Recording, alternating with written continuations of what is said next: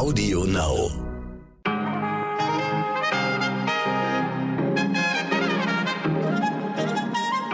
Guten Morgen, meine lieben und sehr verehrten ZuhörerInnen. Heute ist Mittwoch, der 26. Januar. Ich bin Michel Abdullahi und hier ist für Sie heute wichtig mit unserer Langversion.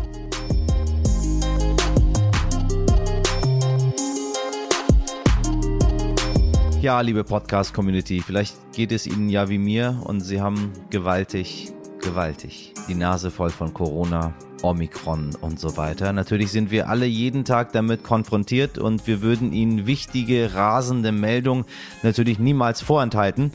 Aber ich sag's wie es ist, es gibt in diesem Moment keine rasend neue Corona-Meldung. Deshalb möchte ich Ihnen an diesem wunderschönen Mittwoch eine Packung gute Laune schenken und darf Sie gleich in diese absolut und zu 100% Corona-freie Sendung mitnehmen.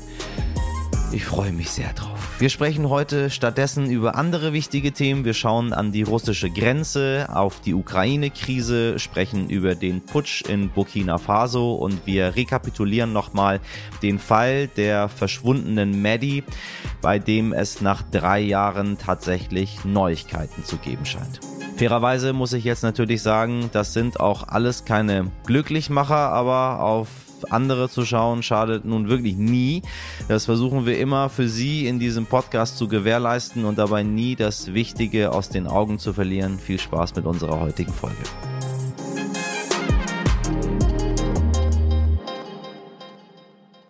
Zuerst für Sie das Wichtigste in aller Kürze.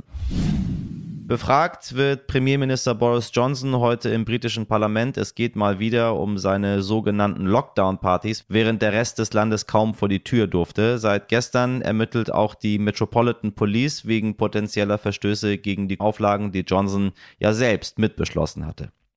Verurteilt hat der Europäische Gerichtshof den türkischen Staat wegen der Inhaftierung von Dennis Yücel, Journalist bei der Welt. Yücel saß wegen angeblicher Terrorpropaganda ein Jahr lang im Gefängnis. Die Türkei soll deshalb eine Entschädigung von 13.300 Euro an ihn bezahlen. Das Urteil kann aber noch angefochten werden. Gewählt wird im italienischen Parlament heute vermutlich auch im dritten Wahlgang noch kein neuer Präsident, da voraussichtlich keiner der Kandidaten eine Zweidrittelmehrheit hinter sich bringen kann. you Eine Chance, Bundespräsident zu werden, hat Max Otte vermutlich nicht, aber der CDU-Politiker hat gestern ganz schön Wirbel in seine Partei gebracht. Am 13. Februar ist Bundespräsidentenwahl, bei der Frank-Walter Steinmeier große Chancen hat, wiedergewählt zu werden. Nun hat sich die AfD gedacht, hey, wir sind eine komische Partei, wir stellen einen eigenen Kandidaten auf und hat Max Otto von der CDU am Dienstag nominiert. Otto ist der Chef der erzkonservativen Werteunion und nahm die Kandidatur gestern an. Es sei ihm eine Ehre. Meine Güte, da kann einem wirklich Spei übel werden. Die CDU fand das allerdings überhaupt nicht witzig, genauso wie ich.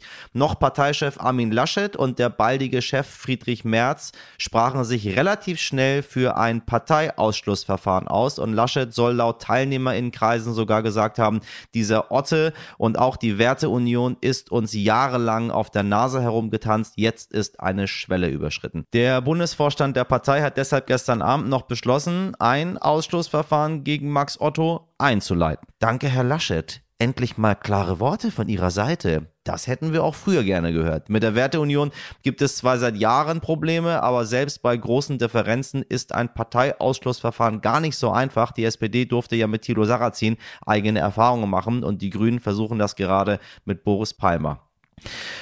Ich verstehe das mit diesen Parteiausschlussverfahren ehrlich gesagt nicht, meine Damen und Herren. Ich verstehe das nicht. Das sind Leute, die machen nur Ärger in der Partei, stehen überhaupt nicht für die Werte der Partei ein und dann kriegt man sie da nicht raus. Ganz ehrlich, da sind sie CDU-Mitglied und die AfD stellt sie auf als möglichen Bundespräsidentenkandidaten und dann nehmen sie das noch an und weiß ich nicht. Manchmal höre ich auf zu denken einfach, dann ist alles einfacher. Was würden Sie denken, liebe Hörerinnen, wenn Sie Begriffe wie Staatsstreich oder Putsch hören? Man stellt sich dann erstmal großes Chaos und Angst in der Bevölkerung vor, wenn das passiert. Ich spreche über Burkina Faso, wo es am Montag zu einem Militärputsch kam. Allerdings, viele Leute dort finden das gut, sagt zumindest unser Kontakt vor Ort. Aber von vorne. Burkina Faso liegt im Westen Afrikas und hat etwa 20 Millionen EinwohnerInnen. Der Landesname bedeutet übersetzt so etwa wie das Vaterland der aufrechten Menschen. Dort leben leben 60 ethnische Gruppen und es werden tatsächlich 68 verschiedene Sprachen gesprochen. Am verbreitetsten ist aber Moré, das spricht etwa die Hälfte der Menschen. Das Land wurde lange von der Kolonialmacht Frankreich besetzt, weshalb Französisch auch die offizielle Amtssprache ist, aber das spricht kaum jemand. 1960 haben die Burkinabé dann ihre Unabhängigkeit erklärt und das wird auch gleich noch wichtig. Die größte Stadt ist die Hauptstadt Ouagadougou und genau dorthin springen wir jetzt. Dort hat am Montag das Militär den Präsidenten gestürzt und in einem Putsch die Macht übernommen, angeblich um die Sicherheitslage zu stabilisieren. Katrin Rode lebt seit 30 Jahren in Burkina Faso und kümmert sich dort in Waisenheim um Hunderte von Kindern. Sie hat den Putsch aus nächster Nähe mitbekommen und konnte uns gestern, als sie zwischenzeitlich kurz mal Internet hatte, Sprachnachrichten schicken. Guten Morgen, liebe Katrin. Erzähl mal, was da los ist in Burkina Faso. Guten Morgen. Also hier in Burkina Faso gab es einen Putsch, einen Militärputsch. Ähm, ich kann es aus erster Hand sagen, denn ich wohne nur zwei Straßen entfernt von dem Haus des Präsidenten. Und wir hatten in der Nacht von, von Sonnabend auf Sonntag hatten wir, ich weiß nicht, sieben Stunden Hubschrauber, Schnellfeuergewehre, Kalaschnikows, auch schwere Sachen rundherum direkt an meinem Haus. Und dann haben wir wieder gar nichts gehört. Alle Handys sind abgestellt, die Grenzen sind zu und natürlich waren die Banken zu und die Supermärkte, alles, alles, alles. Und ähm, dann hat es gestern Abend schließlich eine Manifestation gegeben vom Militär, dass es tatsächlich, äh, dass das Militär die, äh, den Präsidenten festgesetzt hat, Roch Caboret und dass äh, das Ganze unblutig vor sich gegangen ist und dass ähm, wir weiteres hören werden. Wie nimmt das denn die Bevölkerung auf? Alle sind dafür, kann ich nur sagen, ja. Jahrzehntelange äh, Ausbeutung der Franzosen und äh, beständige Bevormundung und so und der CFA, unsere Währung, das setzt diesem Land schwer zu. Unter anderem hat dieses Land, so wie auch ja Mali und Guinea, lange, lange um Hilfe gebeten aber es kam keine richtige Hilfe. Wir wurden weiter, ich sag mal, ausgebeutet. Deswegen sind alle froh, wenn sie die Franzosen loswerden hier. Darum geht es. Frankreich muss aufhören, hier in Westafrika der bestimmende äh, Partner zu sein. Und wie geht es dann Kindern in den Heimen?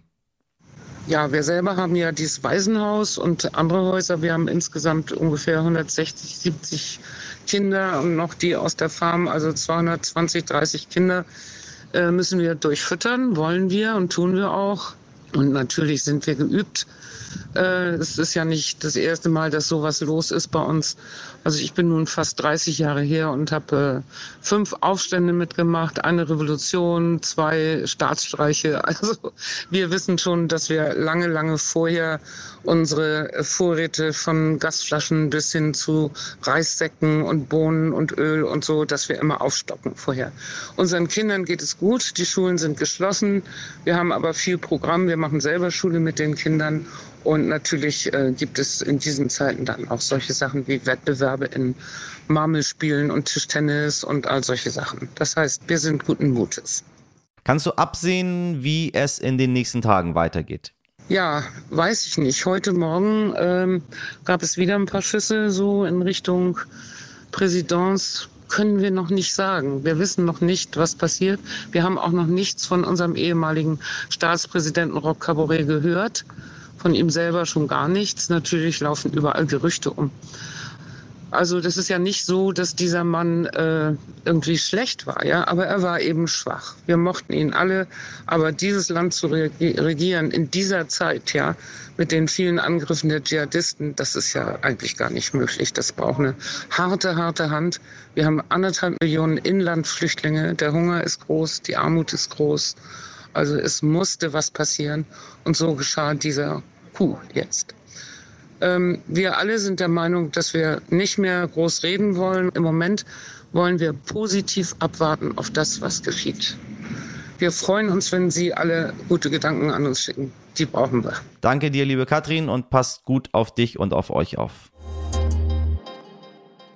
Es ist wohl der größte und mysteriöseste Kriminalfall in der jüngeren Geschichte. Das Verschwinden von Maddie McCann. Die englische Familie war im Urlaub in Portugal und dann ist das passiert, wovor sich sicherlich alle Eltern fürchten. Die dreijährige Tochter Maddie ist am Abend aus dem Zimmer verschwunden, scheinbar spurlos, einfach weg.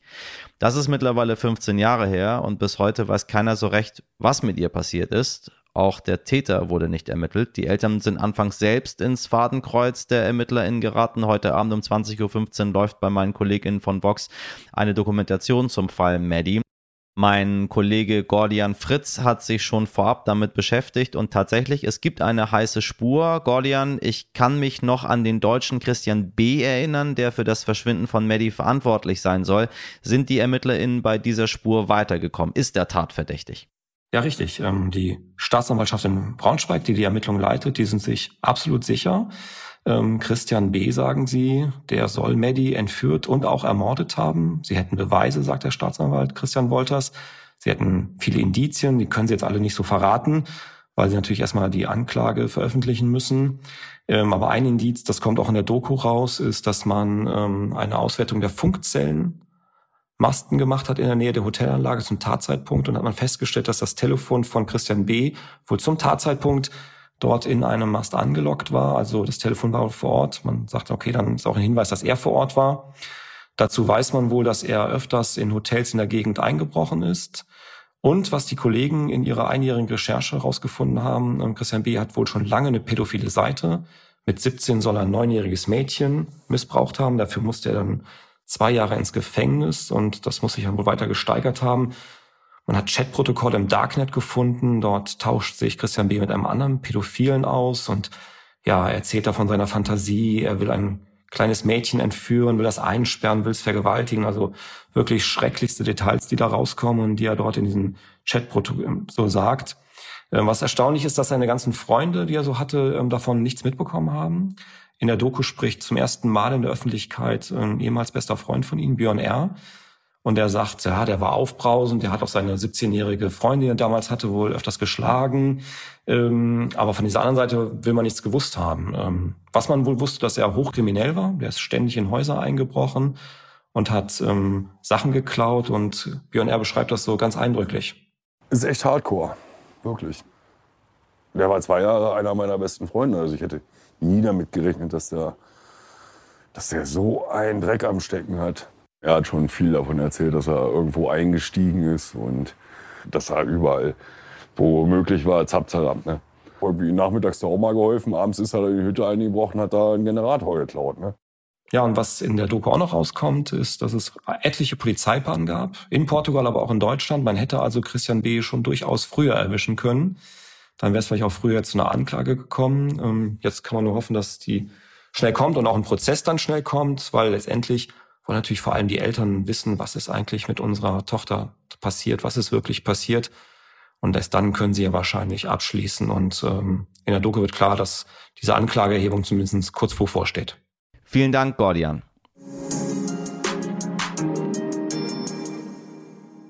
Schon seit Weihnachten schielen wir ein wenig besorgt auf die Lage an der Grenze zwischen Russland und der Ukraine. Erste Länder wie die USA und Großbritannien sagten, sie würden ihr Botschaftspersonal abziehen. Außerdem schickt die NATO zusätzliche Kampfflugzeuge und Marineschiffe in Richtung Osteuropa. Und Putin sagt dann wiederum, die NATO ist schuld, die verschärfen die Lage. Die Situation ist unübersichtlich und ich frage mich deshalb ehrlich gesagt, wie kommen wir denn da bitte wieder raus? Mein Kollege Dirk Emmerich ist immer wieder als Korrespondent in Moskau und verfolgt den Russland-Ukraine-Konflikt intensiv. Deshalb haben wir ihn um eine Einschätzung gebeten. Dirk, für wie wahrscheinlich hältst du es, dass Russland tatsächlich in die Ukraine einmarschiert? Der Abzug des Botschaftspersonals ist eine reine Vorsichtsmaßnahme. Aber natürlich wirkt es in der jetzigen Phase der Anspannung alles andere als beruhigend. Ich denke nach wie vor, dass es nicht das Hauptziel von Putin ist, in der Ukraine militärisch zu intervenieren, sondern dass er diese Drohkulisse an der Grenze aufgebaut hat, um dem Westen die Zusicherung abzuringen, dass die NATO sich nicht weiter Richtung Osten ausdehnt. Er weiß ganz sicher, dass der Westen sich darauf nicht einlassen wird, aber mit dem Anheizen der Eskalation hofft er wenigstens Teilzugeständnisse zu bekommen. Eine militärische Intervention in der Ukraine wäre für Russland mit gewaltigen finanziellen und wirtschaftlichen Kosten verbunden. Zudem müsste er neue Sanktionen befürchten. Das alles kann nicht im Interesse Russlands sein. Aber es ist ein höchst riskantes Spiel, was Putin da betreibt. Wie bewertest du die Reaktion der NATO?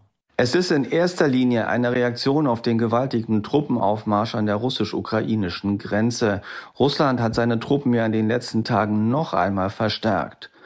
Und inzwischen ist nicht nur in der Ukraine die Sorge groß, sondern auch in Polen und den baltischen Staaten. Und man fragt sich dort, vielleicht definiert Russland seine Interessensphäre ja gar nicht an den Grenzen der ehemaligen Sowjetunion, sondern an den Grenzen des ehemaligen Warschauer Vertrages. Am Ende muss man aber auch die andere Entwicklung sehen. Seit Beginn dieses Monats wird intensiv verhandelt auf der Ebene USA, Russland, Russland, NATO. Die deutsche Außenministerin war zu Gast in Moskau und dort hat man ganz unmissverständlich deutlich gemacht, es kann nur eine diplomatische Lösung geben. Sollte die am Ende aber nicht zustande kommen, muss die NATO Vorbereitungen treffen. Der ehemalige Boxer Vitali Klitschko ist Bürgermeister von Kiew und wirft Deutschland, Zitat, Verrat an Freunden vor, weil Deutschland keine Waffen in die Ukraine liefern will. Ist das gerechtfertigt? Natürlich ist die Regierung in Kiew nicht begeistert, dass Deutschland erklärt hat, dass man keine Waffen in die Ukraine liefert. Dann gibt es noch Nord Stream 2, ein Projekt, was in Kiew stets sehr, sehr kritisch gesehen wurde. Man kann überhaupt nicht nachvollziehen, dass Deutschland immer wieder erklärt, es sei rein privatwirtschaftlicher Natur. Aus der Sicht der Ukraine ist es ganz klar eine politisch-strategische Waffe, die Russland jederzeit bereit sein wird einzusetzen. Und dann noch die Äußerungen des deutschen Marinechefs am Wochenende. Nein, die Ukraine fühlt sich von Deutschland derzeit nicht unterstützt, sondern sieht das eher so, dass man gewollt oder ungewollt Moskau in die Hände spielt. Wie kommen wir denn nun aus der Eskalationsspirale wieder raus? Es geht am Ende nur über Verhandlungen und die Suche nach Wegen in Richtung einer Deeskalation. Die Problematik ist inzwischen aber so komplex, dass diese Verhandlungen nicht Wochen, sondern vermutlich Monate, vielleicht sogar Jahre andauern könnten. Die Gefahr ist riesig groß, dass die Eskalationsspirale, wie wir sie im Augenblick erleben, eine Dynamik entfalten könnte, wo ein Funken genügt, um das Ganze zu torpedieren. Deswegen ist es so wichtig, dass alle Gesprächskanäle offen bleiben, denn gelingt eine diplomatische Lösung nicht, wäre die Alternative nur eine militärische Auseinandersetzung und die kann für Europa im 21. Jahrhundert keine Lösung sein. Eine diplomatische Lösung des Konflikts, ja, daran sollten alle Seiten interessiert sein. Doch alleine mit dieser Hoffnung kann die Ukraine nicht leben. Dort macht man sich langsam bereit für den Fall der Fälle und die Rufe nach Unterstützung vom Westen werden immer lauter. Dirk Emmerich hat es eben ausgesprochen, der ehemalige Profiboxer Vitali Klitschko, der seit 2014 Bürgermeister der Hauptstadt Kiew ist, tritt in diesen Tagen mit klaren Forderungen in Richtung Deutschland auf. In einem Gastbeitrag in der Bild am Sonntag hat sich Klitschko zunächst geäußert geäußert und auch im Interview mit RTL und NTV kann er seine Enttäuschung über das zögerliche Handeln der Bundesregierung nicht verbergen und formuliert auch ganz klare Wünsche. Wir sind sehr, sehr enttäuscht. Äh, die letzte äh, die äh, Entscheidung, was Deutschland hat getroffen wegen Waffenverbotszulieferung äh, zum Ukraine. Wir wissen, die ganze Welt jetzt spricht über mögliche Aggression gegen unser Land und selbstverständlich, wir müssen unser Land verteidigen. Ähm, äh, wir müssen verteidigen, wir brauchen moderne Waffen, Verteidigungswaffen. Wir sind bereit, unser Land zu verteidigen, aber wir brauchen Unterstützung, Unterstützung von unseren Freunden. Und Deutschland hat immer deklariert, sieht Ukraine als moderne, demokratische europäische Land hat immer deklariert. Aber die, eine Sache zu deklarieren und andere Sache zu unterstützen. Und äh, wir brauchen Unterstützung von Freunden.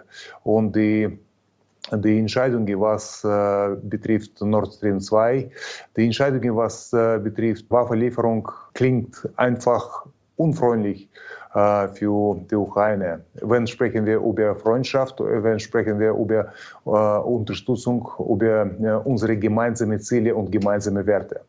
Weil ich möchte noch einmal wiederholen, unser Ziel, äh, eine moderne, europäische, demokratische Land Ukraine. Unser Ziel, äh, in bestimmte kurze Zeit äh, ein Teil von europäischer Familie zu werden. Äh, wir kämpfen dafür. Aber unsere Pläne passen nicht im Rahmen von unseren östlichen Nachbarn, weil Russland sieht Ukraine als Teil von russischen Imperie. Wir waren in der Sowjetunion, wir wollen nicht zurück back to USSR. Wir sehen unsere Zukunft in europäischer Familie. Klitschko setzt seine Hoffnung auf die Bundesregierung, weil er Deutschland als eine Art Vorbild betrachtet. Wir äh, sehen Deutschland als die eine der wichtigsten europäischen Land und von äh, Deutschland, von Meinung von deutscher Regierung äh, bedeutet sehr viel äh, in äh, europäische Gemeinde, Gemeinde, in demokratische Weltgemeinde und deswegen die Stimme von deutscher Regierung ist sehr wichtig für die Ukraine. Für wie wahrscheinlich hält er einen russischen Einmarsch in die Ukraine? Wenn jemand äh, vor zehn Jahren erzählt, äh, die Krim, Krim wird von Russen okkupiert, Donetsk, Lugansk wird auch von Russen okkupiert, äh, wenn äh, jemand vor zehn Jahren spricht, in diesem Kampf wird 13.000 ukrainische Bürger kämpf, äh, äh, sterben, keiner glaubt an so etwas, das ist Albtraum. Aber heute, leider, ist harte Realität. Und wenn sehen wir so viele äh, Militär, russische Soldaten stehen auf unseren Grenzen, mehr als 100.000. Wenn hören wir ständige Bedrohungen, äh, deswegen äh, müssen wir äh, bereit sein, unser Land, unsere Souveränität und territoriale Integrität zu verteidigen. Ich möchte kurz einhaken, um nochmal klarzumachen, was Vitali Klitschko da gerade angesprochen hat. Im Ukraine-Russland-Konflikt haben sich 2014 die ukrainischen Regionen Lugansk und Donetsk nach umstrittenen Referenten zu sogenannten Volksrepubliken ernannt. Diese Landesteile sind aber nach wie vor ukrainisches Gebiet. International werden diese Quasi-Republiken nicht als solche anerkannt, nur Russland akzeptiert die dort ausgestellten Dokumente. So können die Bürgerinnen mit ihren Pässen aus einer Republik, die es eigentlich gar nicht gibt, problemlos mit russischen Fluggesellschaften fliegen oder mit der russischen Eisenbahn reisen. Denn die Regionen, was für ein Zufall, grenzen direkt an Russland. Auch finanziell könnten die zwei ukrainischen Landesteile nicht selbstständig existieren, da die Geldversorgung aus Kiew gekappt wurde. Russland schickt nicht nur Hilfskonvois, sondern überweist in diese inoffiziellen Republiken auch Sozialleistungen wie Renten. Auch ist die Rede von Arbeitslagern, in denen Gefangene harte Arbeit verrichten müssen, um die Kassen der Republiken zu füllen. Aber springen wir noch mal kurz zurück ins Interview mit Vitali Klitschko. Wie ist die Stimmung in der Ukraine aktuell und wie bereiten sich die Menschen auf das vor, was hoffentlich noch vermieden werden kann? Die einzigste, einzigste Thema, die Hauptthema jetzt im Moment bei Menschen, die alle sprechen über mögliche Horrorszenario und äh, keine Wunsch so etwas. Äh, aber trotzdem, die Laune äh, ist gut, die Leute sind ruhig äh, und äh, äh, jetzt sehr viele selbst sehr viele Bürger von Kiew gehen in zivile Verteidigung zu meiner Organisation. Was organisieren wir, wenn die schlechte Szenario wird, realisi äh, wird realisiert. Äh, deswegen, wir hoffen, dass das kommt nicht, aber trotzdem, trotzdem äh, viele, viele von nicht nur Bürger von Kiew, auch die Ukraine sind nervös damit.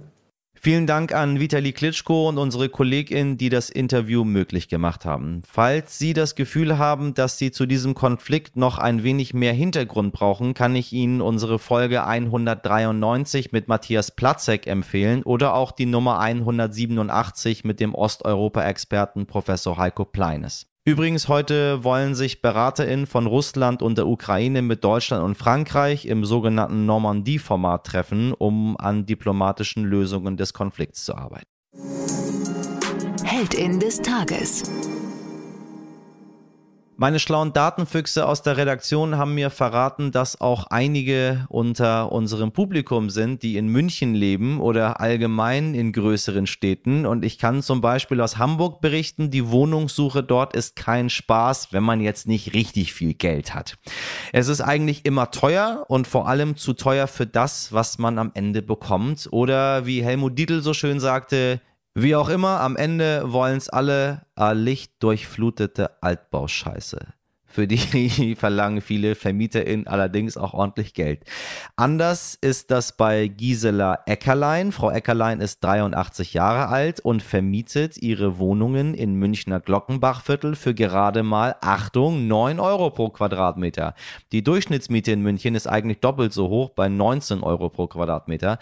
Das macht bei einer 50 Quadratmeter großen Wohnung einen Preisunterschied von unglaublichen 500 Euro im Monat. Und sie macht das, das hat sie bei Stern TV erklärt, weil sie sagt, Wohnen sei ein Grundrecht und es sollte jedem möglich sein, sein Leben so zu gestalten, wie er oder sie möchte. Das ist bei teuren Wohnungen, wenn weniger Geld auf der hohen Kante übrig bleibt, natürlich schwieriger. Mehr Menschen wie Gisela Eckerlein braucht die Welt.